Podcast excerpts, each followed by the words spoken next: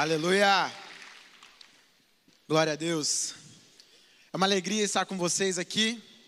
Queria agradecer o B, a Thay, Pastor Felipe, a Mari. É, Para quem não me conhece, eu me chamo Otto Thomas. Tenho uma esposa linda, maravilhosa. Eu sei que ela está me assistindo agora. Chamada Giovana. Tenho dois filhos, o Dominic e a Antonella. E juntos nós fazemos parte de um ministério chamado Be the Church em Curitiba. E para mim é uma alegria estar falando com vocês hoje. Quando o Bernardo falou comigo sobre ministrar hoje aqui, ele me mandou, ele falou: Otto, a ideia é falar sobre gerando Cristo. E eu gosto muito porque quando a palavra ela é cristocêntrica, a única coisa que pode florescer é Jesus nas nossas vidas. Amém? Aleluia. Um dos pilares que eu tenho na minha vida é make Jesus famous, faça Jesus famoso. Então, todo mundo que entra no nosso staff, eu olho para eles eu falo: o menor lugar do evangelho é aqui em cima, o maior lugar é o mundo que está nos esperando. Nós estamos aqui para fazer o nome de Jesus famoso. Esse é um dos deus, esse é um dos meus pilares. E quando eu vivo, eu respiro, eu olho, eu sinto, eu cheiro, eu sei que eu estou fazendo Jesus famoso. Faça o que você faz, sabendo quem você é em Cristo Jesus. Amém? Se eu pudesse dar um tema para a palavra de hoje, eu falaria sobre semeando Cristo, porque não tem como uma árvore brotar, gerar, crescer, sendo que a gente não semeou ela. Né? A primeira parte do processo é a semente. E eu quero que hoje você saia daqui cheio das sementes, cheio da palavra de Deus na sua vida. Amém? Eu não sei quantos de vocês têm o seu grupo de amigos aflorado, mas sempre é muito bom quando você está caminhando com uma pessoa e aquela pessoa ela sempre é cheia de fé, de alegria, de esperança, de amor. Por quê? Porque ela frutifica os frutos do Espírito. E quando você está do lado de uma pessoa, você fala, eu acho que eu vou abrir um negócio novo.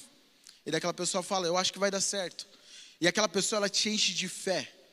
Você está desanimado, tem uma pessoa que ela está transbordando, ela foi ungida com óleo de alegria. Talvez é aquele teu amigo engraçadão, descolado, mas mal ele sabe, mal você sabe que ele está sendo usado por Deus para te afastar da depressão, da ansiedade, do medo, da esquizofrenia, de todas essas coisas. Sabe, e daí eu começo a ver e eu falo, Deus, eu quero que você me cerque dessas pessoas, das pessoas que semeiam vida na minha vida. A palavra de Deus diz assim em Gálatas 6, 9. Eu vou acelerar aqui porque eu sei que tem uma mensagem poderosa para daqui a pouco também e que você possa receber essa palavra junto. E não nos cansemos de fazer o bem, pois no tempo próprio, no tempo oportuno, colheremos se não desanimarmos. Olha que interessante o que Paulo está falando aqui para Gálatas. Ele fala: Ei, não é para você desanimar. Tudo aquilo que você plantar, você precisa plantar com um ânimo de vida, com um fôlego de vida. Quantas vezes a gente começou fazendo bem, quantas vezes a gente pensou em fazer um bem, mas no meio do caminho, no meio do processo, você desanimou. Ei, comece a semear aquilo que você semeia no espírito e não na sua alma. Porque quando a gente semeia na nossa alma, quando a gente semeia na nossa mente, vontade e emoção, aquilo ali vai te desanimar. Mas quando você semeia no espírito, você sabe que a semente é eterna. Paulo fala que quando nós semeamos na carne, da carne colheremos, mas quando nós semeamos no espírito, nós colheremos a ressurreição. E aquele que ressuscitou, ele é fiel e justo para cumprir tudo aquilo que foi semeado na sua vida. Ah, Otto, mas eu recebi uma palavra quando eu tinha 10 anos de idade e até agora ela não foi não aconteceu, não foi concretizada. Ei, começa a regar ela com o espírito e não com a tua alma, porque tudo aquilo que você rega com o espírito é eterno. E deixa eu te falar uma coisa: quando você nasce em Cristo Jesus, a partir desse dia, você é uma nova criatura e você é um ser eterno. Amém? Glória a Deus. O que eu acho interessante é que nós começamos a viver uma vida e nós precisamos entender as etapas dela. Quando nós semeamos, nós precisamos entender o processo. Eu lembro quando eu tinha sete anos de idade, eu plantei uma goiabeira na minha casa e todo dia eu ia olhar para ver se tinha crescido. E para minha surpresa, não tinha crescido. E meu pai falava: é um processo, filho. É um pro... Eu falava: eu quero comer goiaba. Daí ele: não, então eu vou comprar para você. Não, eu quero comer a que eu plantei. Ele falou: viva o processo. Se eu perguntar para você aqui hoje, o que vale mais? Uma garrafa de vinho ou um suco tangue? Uma garrafa de vinho, obrigado.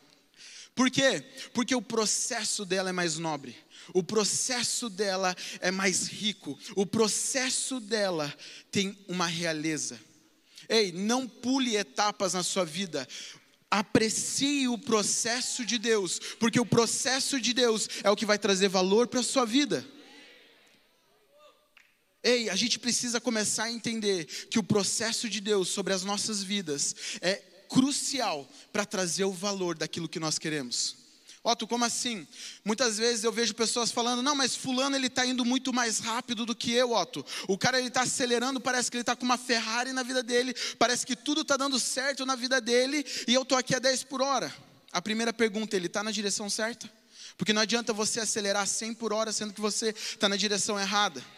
Ei, comece a viver o, o processo de Deus sobre a sua vida, porque quando você começa a viver o processo de Deus, não importa se a pessoa do teu lado ela está indo a 100 por hora, mas importa que você está no caminho certo. Ei, não compare a sua jornada com a jornada do seu amigo. Ontem, conversando com meu irmão, a gente começou a falar sobre pessoas que estão crescendo. E durante muito tempo na vida você olha para uma pessoa e você fala: Uau, aquela pessoa está crescendo. Ainda mais quando ela é da mesma área que a sua. Então, às vezes você fala, não, eu sou economista e o cara na, na economia está crescendo mais do que eu, o cara na política está crescendo mais do que eu. E daí eu perguntei para ele, mas será que essa árvore que está crescendo tanto, ela tem frutos? Porque nunca foi sobre a maior árvore, mas sim sobre a árvore que frutifica. Porque contra frutos não há argumentos e não contra fatos, porque os frutos são do Espírito. Ei, comece a frutificar na sua vida, e daí você vai entender que frutificar é muito melhor do que ser uma árvore grande. Amém? Então isso é muito interessante porque nós começamos a entender a fé cristã e nós começamos a entender que as sementes que são depositadas em nós, elas são mais semente para você não desanimar. E quando você não desanima, você vai para um próximo passo, é porque você tem semente. Sabe quando você tem semente, é porque você tem uma palavra. Quantos já ouviram a parábola do semeador? O semeador saiu a semear a palavra. Ei, o semeador saiu a semear a palavra. O que você tem semeado na vida das pessoas? Qual palavra você tem pegado aqui para semear na vida da outra pessoa que gera vida, alegria, paz, ânimo, gera tudo isso? E daí eu vejo pessoas elas olhando, Otto, mas fulano ele é muito popular, mas isso não quer dizer que ele é influente. Ei, se a gente coloca influência versus popularidade, a gente precisa avaliar aquela pessoa ali pela semente, pela palavra que ela tem. Porque às vezes você olha uma pessoa com milhões de seguidores e ele é o tal do digital influencer e você fala, cara, isso aqui não me agrega em nada. E daqui a pouco você olha um menino lá que tem seus mil seguidores, ele está falando vida todos os dias. E a palavra que flui através dele é o que gera influência. O que tem fluído através da sua vida, o que tem fluído através do seu ministério, o que tem fluído através do seu trabalho, o que tem fluído através da sua casa. Nós precisamos frutificar, mas para frutificar nós precisamos entender a influência que nós temos através do Espírito de Deus. Sabe quando Deus ele cria o mundo, ele poderia ter criado o mundo com um estralo. Só que ele quis nos ensinar que para criar algo duradouro, nós precisamos usar a palavra. Ei, ele usou a palavra para que eu e você pudéssemos entender que tudo que não era feito se fez, porque ele falou: haja luz. Ei, e antes do haja luz, houve cruz. Ei, quando Jesus ele vem, o verbo, ele desce, ele é encarnado e ele desce até nós. A palavra desce e ela fala para mim e para você: tudo aquilo que vocês perderam no Éden, eu venho para restaurar hoje. Tudo aquilo que você perdeu lá no seu passado, tudo aquilo que teu passado te condenava, tudo aquilo que você fez e você não entendia, tudo aquilo que te condenava, ele fala: "Ei, não há condenação para aqueles que estão na palavra. Não há condenação para aqueles que estão em Cristo Jesus". Ele olha para aquela mulher, se eles não atacam a pedra, eu também não ataco, porque Jesus ele está aqui não para apontar o dedo, mas sim para estender o braço. Ei, você serve um Deus que Ele está de braços abertos para você, te dando palavras de vida, palavras que constroem um futuro de alegria, de paz, um futuro brilhante, assim como fala em Jeremias. Nós precisamos começar a entender isso. O Bernardo falando aqui um pouco sobre semente, eu comecei a me lembrar de um texto que fala sobre que Deus dá semente ao que semeia. Deus me dá semente, Senhor. Mas você tem semeado? Ele vai te dar semente o quanto você quiser, mas tem muita semente morrendo na sua mão. Como ouvirão se não há quem pregue? Se nós não pregarmos, as pedras clamarão. Eu e você precisamos ser fontes de vida.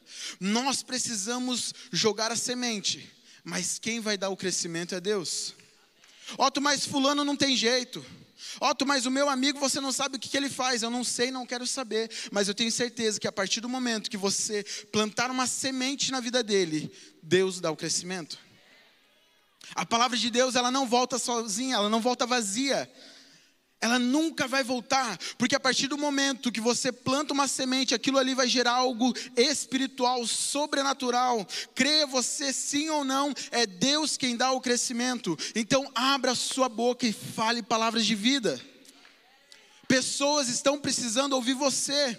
Não, Otto, mas eu não tenho jeito, mas Deus ele vai te capacitar, é Deus que vai fazer. O maior interessado nisso tudo é Deus. Nós precisamos começar a compreender isso. Nós precisamos entender que a palavra é o que muda as nossas vidas. Olha só que interessante, Jesus, antes de começar o ministério dele, olha o poder da palavra. Ele estava indo para ser batizado, ele chega, João Batista começa a falar com ele, tem toda aquela interação, e do nada vem aquela voz: Esse é meu filho amado. Eu não sei fazer a voz de Deus, me desculpe, mas esse é meu filho amado em quem eu tenho prazer. Mais ou menos assim que eu imagino. E daí o que, que acontece? Ele fala: Esse é meu filho amado, ele é, ele tem uma palavra. Antes dele fazer qualquer coisa, antes dele curar um enfermo, antes dele multiplicar os pães, antes dele fazer qualquer coisa na vida dele, ele fala: Esse é meu filho, que eu amo e que eu tenho prazer. Ei, Jesus tinha uma palavra de quem ele era. Ei, nós não servimos um Deus meritocrata que você precisa fazer alguma coisa para Ele te dar outra coisa. Nós servimos um Deus que nos deu todas as sortes de bênçãos nas regiões celestiais e não importa o que nós façamos, Ele continua nos amando. Essa é a diferença do Evangelho. Essa é a diferença. Ah, tu, mas o que você está querendo dizer? Eu estou querendo dizer que Deus ele continua olhando para você. Você só precisa entender que você é amado. Pessoas que elas não entendem que elas não são amadas, elas vão ter atitudes diferentes das pessoas que entendem que elas são amadas. Jesus ele tinha uma palavra e a partir daquela palavra o texto diz que ele foi levado ao deserto. E quando ele chega no deserto, ele começa a conversar com o diabo. E o diabo fala bem assim: Ei, você é o filho de Deus? Sim, eu acabei de ouvir. Eu sou filho de Deus. Eu tenho essa palavra na minha vida. Então, se você é o filho de Deus, é tão amado assim, transforma essa pedra em pão. E ele tentou Jesus na palavra. Só que Jesus ele tinha um relacionamento com a palavra. Ele tinha uma intimidade com a palavra. E daí o que, que acontece? Ele fala: nem só de pão viverá o homem. Durante muito tempo da sua vida, algumas coisas elas vão vir para te confrontar. Mas quando você se relacionar com a palavra, quando você tiver a semente da palavra na sua vida, quando você entender o seu relacionamento com Deus, que você é amado, que você é amada, que você é rei e sacerdote, que você é mais do que vencedor em Cristo Jesus, que você tudo pode naquele que te, que te fortalece, você vai entender que o diabo nada mais é que o diabo ele nada mais pode tocar na sua vida, porque você é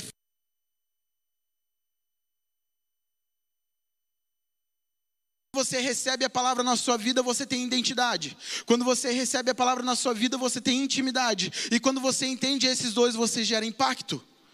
Ei, comece a se relacionar com a palavra para entender quem você é. Comece a se relacionar com a palavra para entender quem Deus é. Comece a se relacionar com a palavra para impactar as pessoas.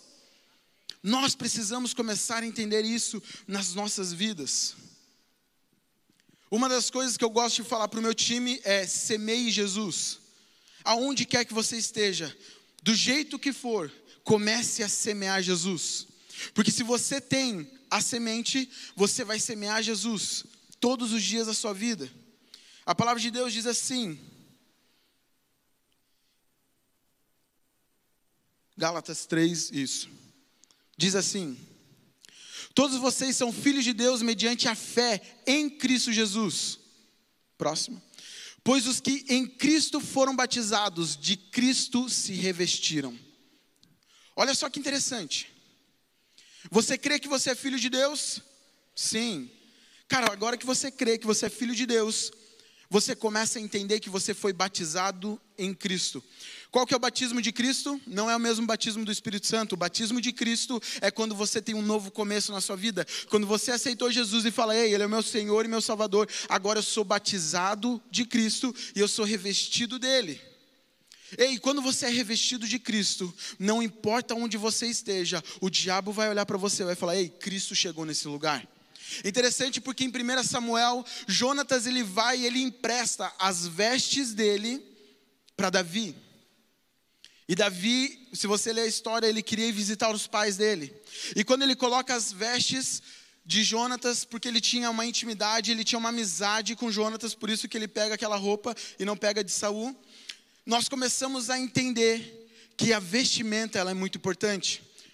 Que a vestimenta, se você está num trânsito, uma pessoa chega para você e fala assim: Ei, para o trânsito aqui, todo mundo. Ninguém vai parar.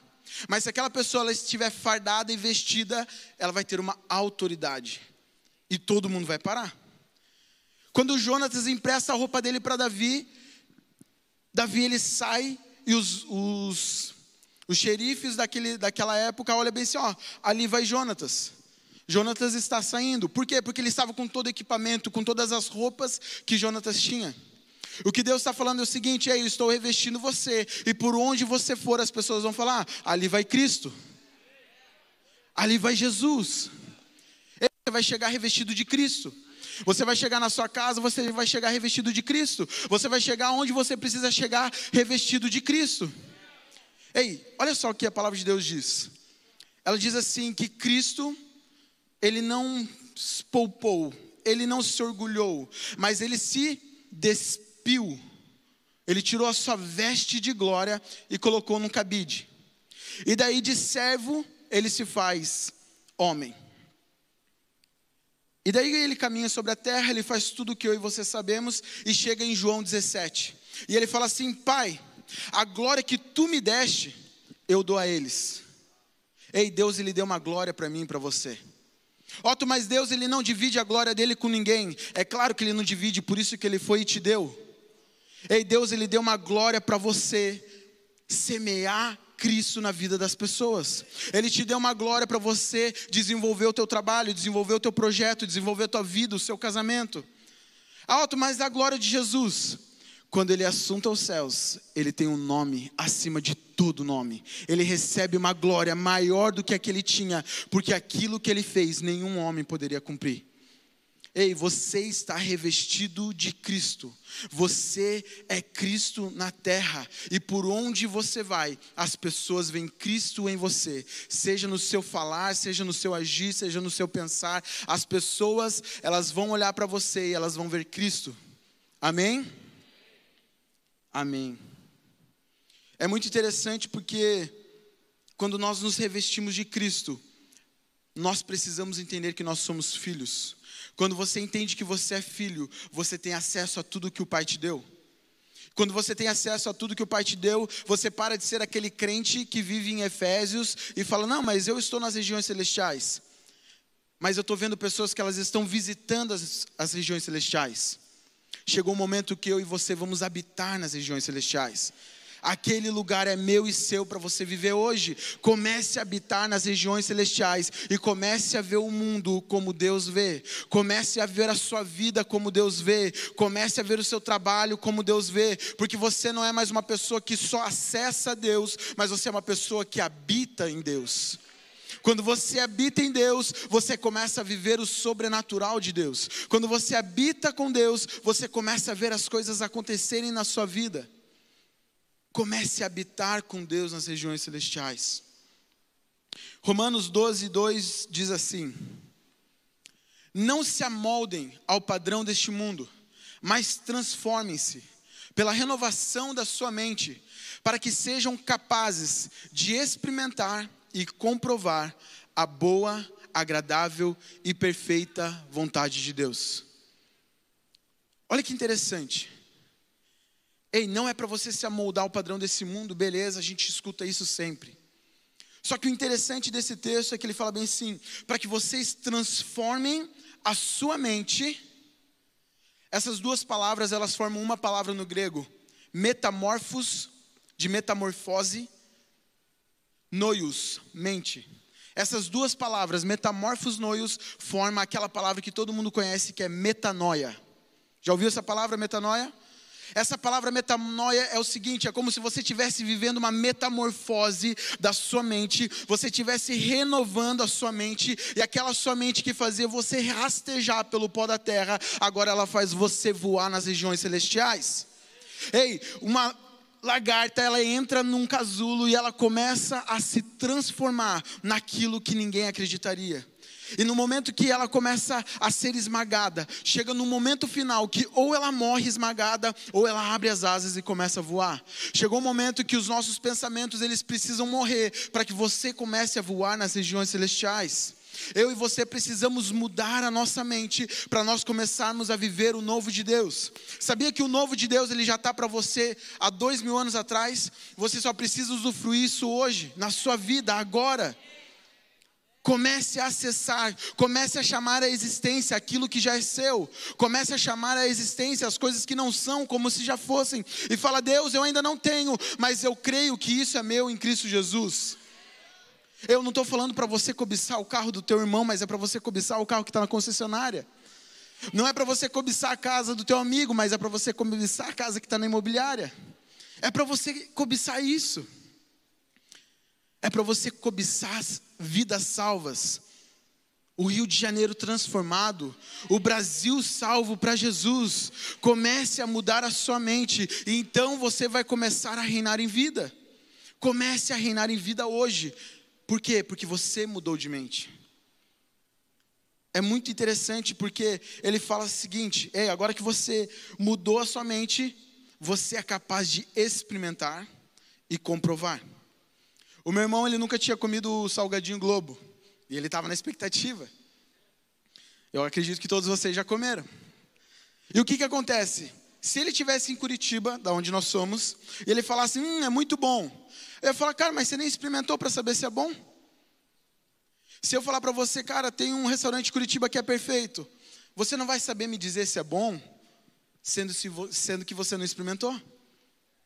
As pessoas elas vão perguntar como que é a tua igreja? Como que é Jesus? Ah, não sei, eu não experimentei ainda.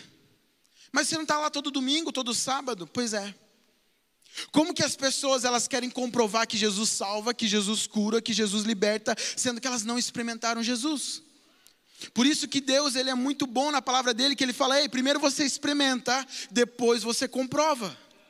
Ei, vamos experimentar Jesus e vamos comprovar que Ele é o Alfa, o Ômega, o princípio, o final, a rosa de Saron, os lírios dos vales, aquele que dá vida, aquele que dá vista, aquele que nos faz andar, aquele que nos faz prosperar. E não importa o governo aonde nós estamos, mas é Ele quem faz, porque Ele é fiel e justo para cumprir toda a promessa na minha e na sua vida.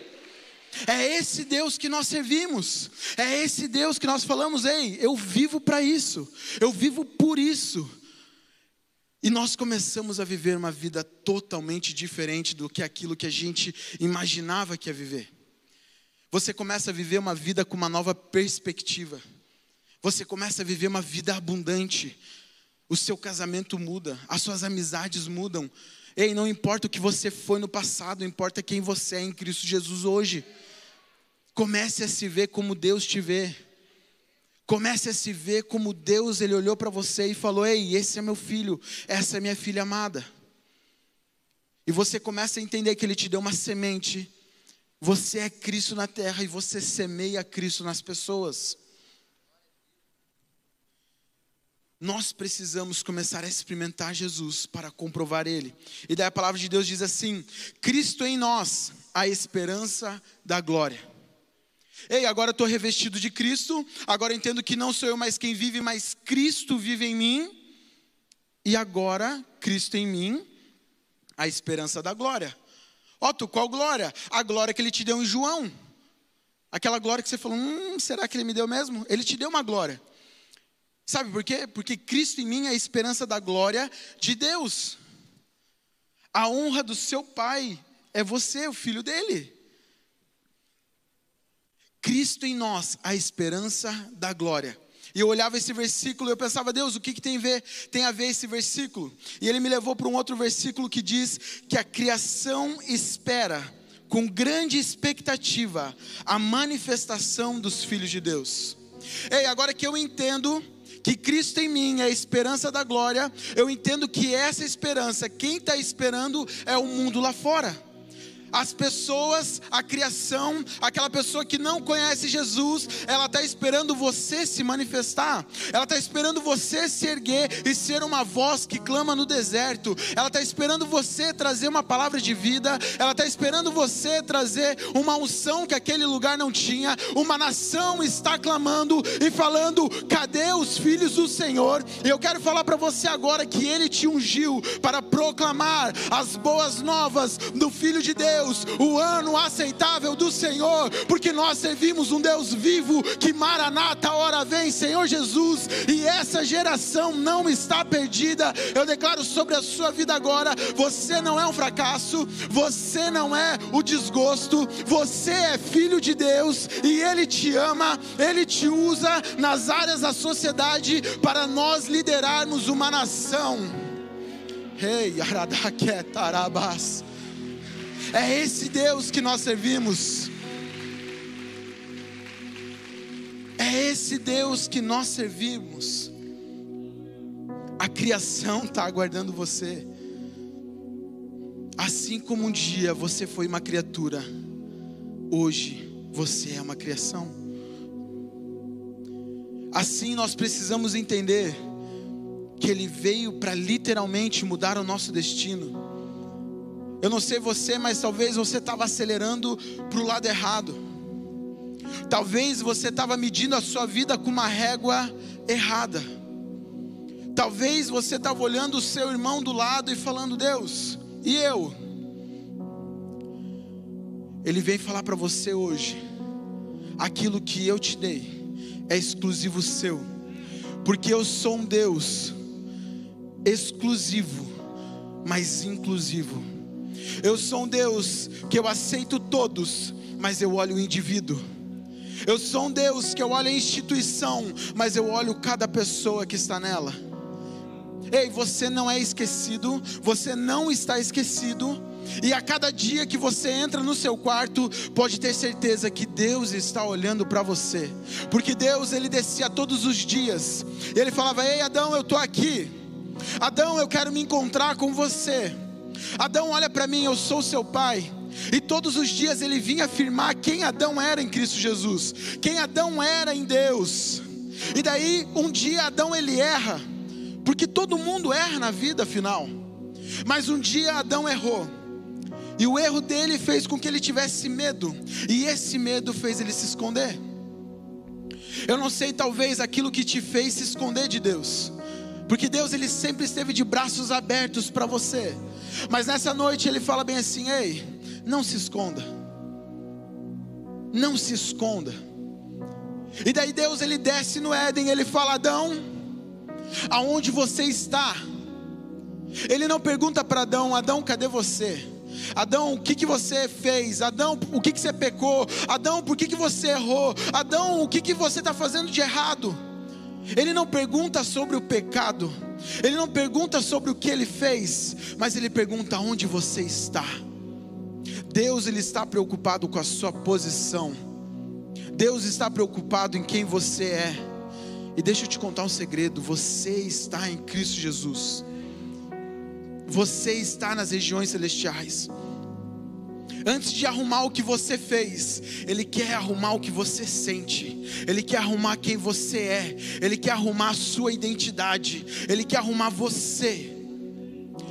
E nessa tarde eu quero falar para você: o que você fez ficou para trás, e hoje, Ele declara sobre a minha e sobre a sua vida uma vida de filiação, uma vida de filhos de Deus, uma vida onde nós estamos revestidos em Cristo Jesus.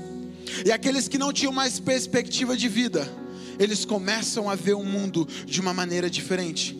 Eles colocam um óculos da fé e eles começam a ver o mundo como Deus se vê. Se coloque de pé, eu quero orar com você.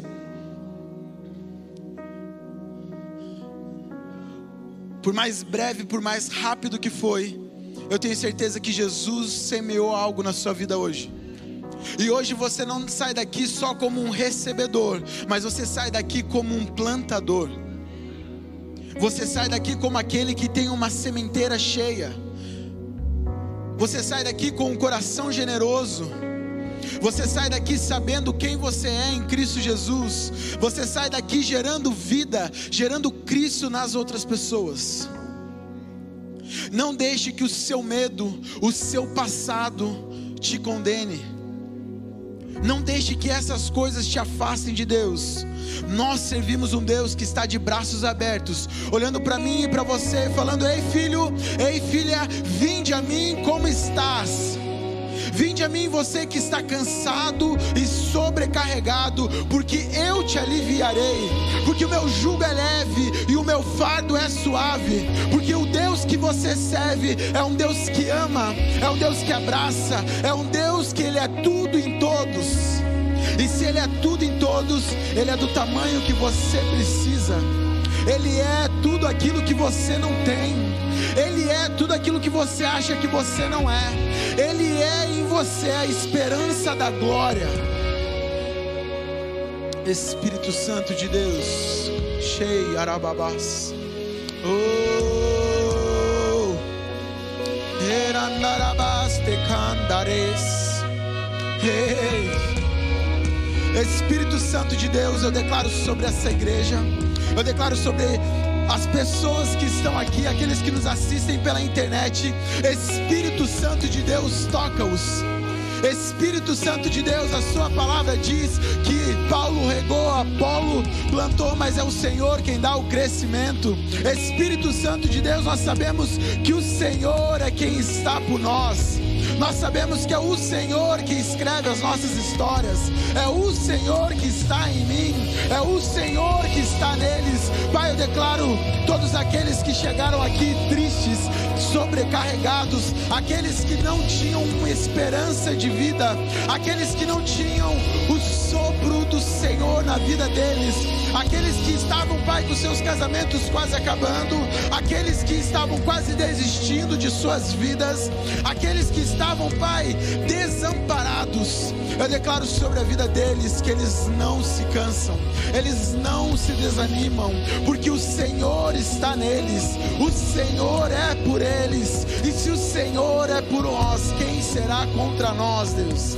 Pai, eu declaro sobre a vida deles a paz que excede todo entendimento, e aquilo que tirava a paz deles não tira mais, aquilo que os afligia não os aflige mais, aquilo que os amedrontava não os amedronta mais, porque o perfeito amor lança fora todo medo, e eu declaro amor, eu declaro vida, eu declaro alegria, eu declaro paz, eu declaro justiça de Deus, eu declaro a graça, eu declaro poder, eu declaro sobre a sua vida que aquilo que o diabo tentou roubar, ele não rouba mais, aquilo que o diabo tentou tirar, ele não tira mais, porque aquilo que Deus fez, ele é fiel para cumprir. A porta que Deus abriu, só ele pode fechar. Eu declaro sobre a sua vida agora que jamais será o mesmo, você jamais será o mesmo, você jamais será o mesmo, em um nome de Jesus. Eu declaro sobre a sua vida agora a paz que excede o entendimento, a paz que excede o entendimento humano, e você vai começar a viver as loucuras de Deus, porque as coisas loucas elas confundem as sábias desse mundo, e eu declaro aberta a temporada da salvação, da libertação, da graça e do poder sobre o Brasil, em nome de Jesus, em nome de Jesus. Ei, Arabababás, Rucandarabababás. Espírito Santo de Deus, receba em nome de Jesus.